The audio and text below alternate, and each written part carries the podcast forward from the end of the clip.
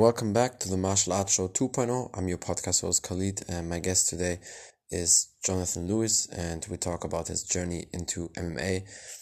Why did he start with MMA, and is it too late or not to do MMA with 31? Stay tuned.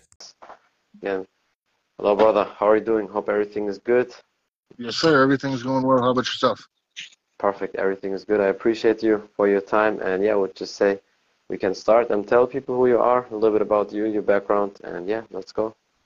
Uh, uh, my name is Jonathan Lewis uh, from Tucson, Arizona. I train at Dominate MMA and uh, been in Tucson for about 11 years. Never really had a mixed martial arts background or fighting background. I was a football, basketball, and baseball player growing up. But, you know, I started the MMA journey roughly about a month ago. Mm-hmm. And now you're really in, into the MMA game. Yeah, that's that's Oh, awesome. absolutely. Yeah. Before we get into all these details and everything, um, tell people a little bit about your athletic background. So, as a kid, did you what type of sports did you do? Football, basketball, whatever. Tell people a little bit about that. Football, basketball, and baseball um, mainly. I, Mhm. I did track for like two years, but it coincided with baseball, and I just like baseball better. I tried wrestling, but wrestling coincided with basketball, and I was just a much better basketball player than I was Yeah. wrestler. I didn't try to do that until my junior year of high school. So it was mainly football, basketball, and baseball. Yeah, definitely interesting. And um, how up up into what age or what year did you play uh, football? Like a year, two years ago or so? I played from like fourth grade up until I graduated high school. Okay, yeah. And then after that, maybe just like lifting weights, whatever. lifting weights. Uh, I went into the army after high school. I took a year off, and then uh, in 2011, I enlisted. In 2012, I went in. Yeah, that's definitely very interesting. It's always good to have an athletic um, background. What was what was the main reason for you to join martial arts? Um, a lot of it was a fitness journey. Um, when I first walked into the gym, I was over 300. I was about 320, 330. As of yesterday, I'm down to 290. That's amazing. Yeah. Well, I got to get, you know, down to about 265 minimum, but I want to be about 255 to 245 when it's all said and done. Yeah. And, you know, it was, a, like I said, a big fitness thing, but as I, I started doing it, I, I fell in love and it's more about competing now and, and some, you know, representing the team more than it is about just dropping the weight. Yeah, definitely. I, I definitely understand that. And now you feel like you're you're in the flow. I mean, I've I've seen all the workouts and the gym sessions from your gym and your guys definitely amazing. And I know the camaraderie is like family. That's why you feel definitely very welcome. So tell people a bit of- about the experience there, the first days, the first time when you had your training there. How was it? the the the moment I walked into the gym, you know, it was handshakes, hugs, everybody's super welcoming, and it was funny because I wasn't planning on actually doing anything my first day at the gym. Mm. I actually I reached out to a, a buddy of mine who's a commentator for Rough MMA and Rise of the Prospects in Tucson, and he trains there. And I reached out to him one day and I said, "Hey, if I'm willing to put in the work, drop the weight, would you be willing to work with me and help me, you know, try this this endeavor?" And he said, "Absolutely. You know, we're going to the gym on Thursday." And on my way to his house, he messaged me and he said, "Go get hand wraps and a mouth guard." And I'm thinking, you know what, you know, if I'm watching, why do I need this stuff? I get to his house, he gives me a pair of boxing gloves and he said, "You're sparring tonight." And you know, like I said, I walked in, everybody super super welcoming. Like there was not a negative negative word to be said by anybody. And the first person I sparred with was Marco, who was on your Yeah. podcast, I believe, a week or two ago. Yes, yes. And you know, as he was beating me up, he was giving me pointers. You know, at, at the end of the day, you know, the, the session, he's like, you know, work on, you know, this, stand like this. When you throw, throw like this. And then I sparred with one of our pro pro fighters, Chapo, and it was the same thing. You know, as I'm getting beat up, I'm getting pointers and tips on how not to get beat up so badly. You know, how to that's awesome. how to move my feet, how to how to move my head, how to you know, don't overextend, things like that. And it, Yeah, and that's the thing I love about about everybody at the gym and and everybody there is no matter where you're at, as long as you're willing to put in the work and try, they're gonna help you. of course it'll help. Yeah, definitely. Awesome. No, like I said, That's it wasn't supposed like to be with, with martial arts and and fighting anyway. That's exactly they cultivate, you know, the perfect gym culture. That's how it's supposed to be. Yeah. Oh, and they, do because in my head, you know, I walked in there thinking like everybody's gonna look at me like, what's this fat dude doing here? hmm He doesn't belong here. And it was the entire, the complete opposite of that. It was, Yeah. like I said, handshakes, hugs. You know, from the first day and till now, it's been nothing but love, respect, and teaching. Definitely, and that's how it's supposed to be. That's also the values of martial arts, which a lot of people underestimate, and that's how it's always supposed to be.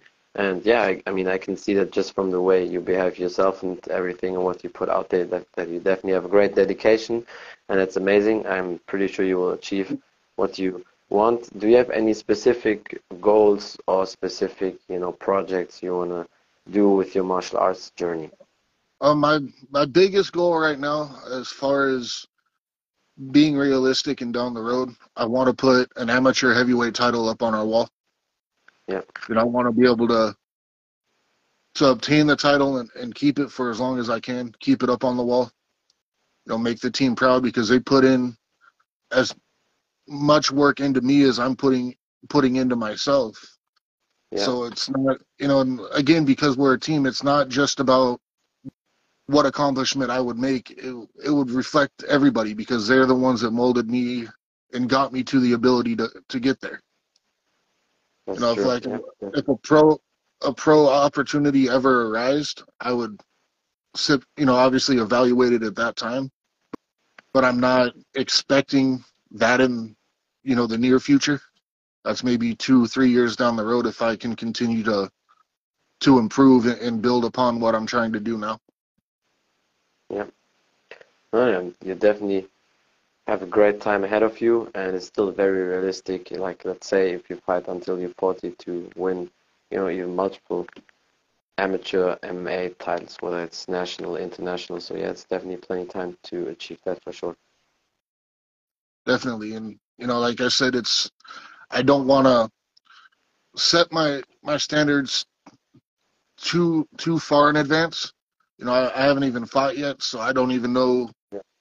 how good i actually am so i don't want to be like yeah i'm going to go pro in a year or i'm going to go pro in two years you know just focus on where i'm at now and at the amateur level the obviously Yeah. the main goal would be to to pick up a heavyweight title and keep it at our gym as long as i can Yes, definitely. And I'm pretty sure you will achieve it. If you put all the effort, dedication in it, definitely help you a lot. Would you say your athletic background helped you in uh, martial arts as well, especially coming from football, being heavy, being strong? Do you think that definitely you see the benefits of it? I I think I do. Um, you know, i obviously football, a lot of manhandling, pushing people around, but uh, and I think it's also going to help me as far as avoiding being taken down. Yeah. Having that strong lower base, the strong, you know, the strong legs and and stuff like that. I think that I'll uh, have an advantage there. Know, even in Yes. the small sorts of taking down because I know how to, you know, continue to drive with my feet, work with my, you know, explode from the hips and Yeah, even very just important. the explosive nature. I feel like playing football for as long as I did definitely gives me some sort of advantage and just the fact that it, having the dedication towards something. You know, I played football my entire life. I I dedicated my life to that. So already having being able to put yourself in that mindset, especially with something like this and how hard it is starting off, definitely gives me gives me an edge. Yeah, definitely. That's absolutely true. I mean, like I told you, the story from Chuck Liddell, you know, he was always extremely hard to take down. I mean, he he was actually really good in wrestling in, in uh, college and, and high school, but he just didn't really like it uh, to put it on during the fights. And he was, but he was extremely hard to take down. His takedown defense was really on point. He was he just loved to strike more, but almost nobody took him down in his uh, fighting career. So yeah, if you're just strong enough or good enough to avoid the takedowns, that's all what you need, and then you can keep it up standing.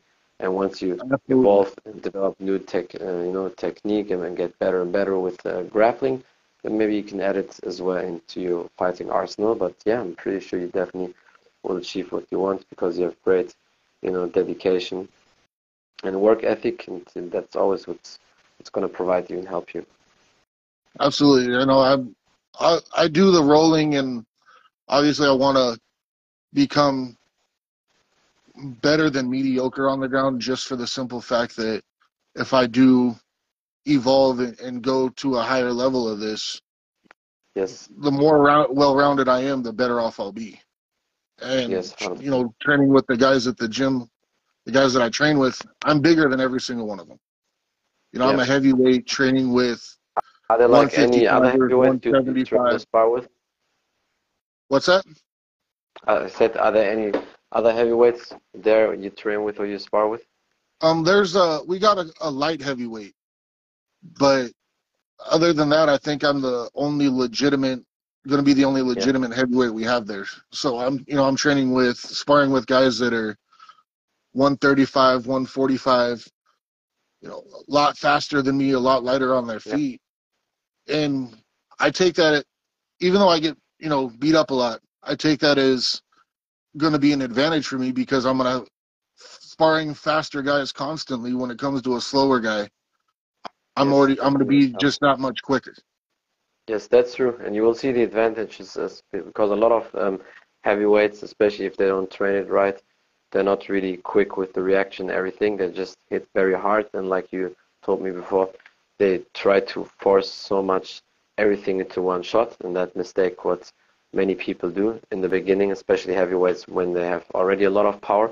But I think that's also one thing you, one mistake you will learn or try to avoid, not to put all your effort and everything into one strike, you know, and to fight too hard. So you don't get exhausted because the cardio definitely, believe me, and I'm pretty sure all you guys know that for sure. The cardio is definitely very important. You need that for sure. Oh, definitely, and that's been one thing that everybody stressed to me. You know, is cardio and you know again working and training with a bunch of the smaller faster guys it forces my cardio to get there yeah you know if i get during sparring i get gassed uh, quick i'm going to get tagged more and it's you know it's just one of those things that you strive at least for me after every session you know every training session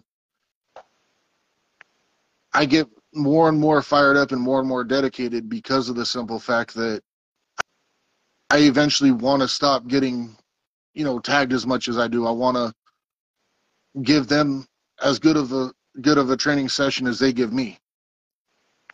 And yeah.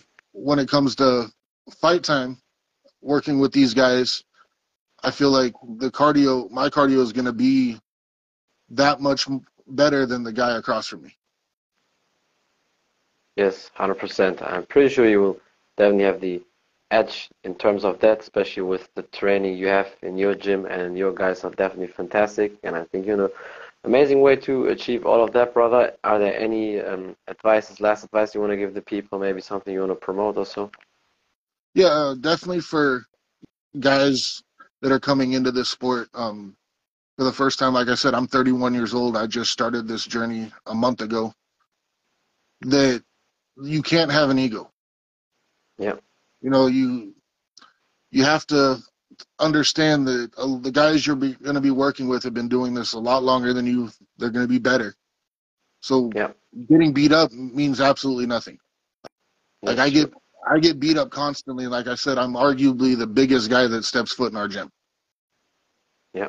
And you know, I'm I knew that I was a big, strong dude, and I figured I'd stand a lot better chance than what I do with a lot of these guys. And it just it doesn't happen that way.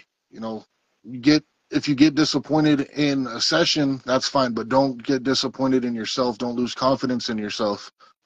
Because in time, once you see yourself progressing, you know, you start hitting them more than than you have been. You start, you know, blocking more punches. You start dodging more punches, things like that, or even in rolling, you finally tap that one dude out. It's going to feel great because you know you can see in yourself, I've gotten that much yeah. better. That's true. Yeah, definitely, and I think you're on a great journey on and a great path with your gym and all the guys. And yeah, thank you so much for your time, brother. I hope we can do many more podcasts in the future again. If there's anything I can do for you, just let me know. I appreciate you. Absolutely, brother. I appreciate you. Thank you. Anytime. Have a great day. That's it from the Martial Arts Show 2.0. I'm your podcast host Khalid, and my guest today was Jonathan Lewis, and we talked about his journey into MMA, martial arts. Why did he start? Is it too late or not to start MMA with 31?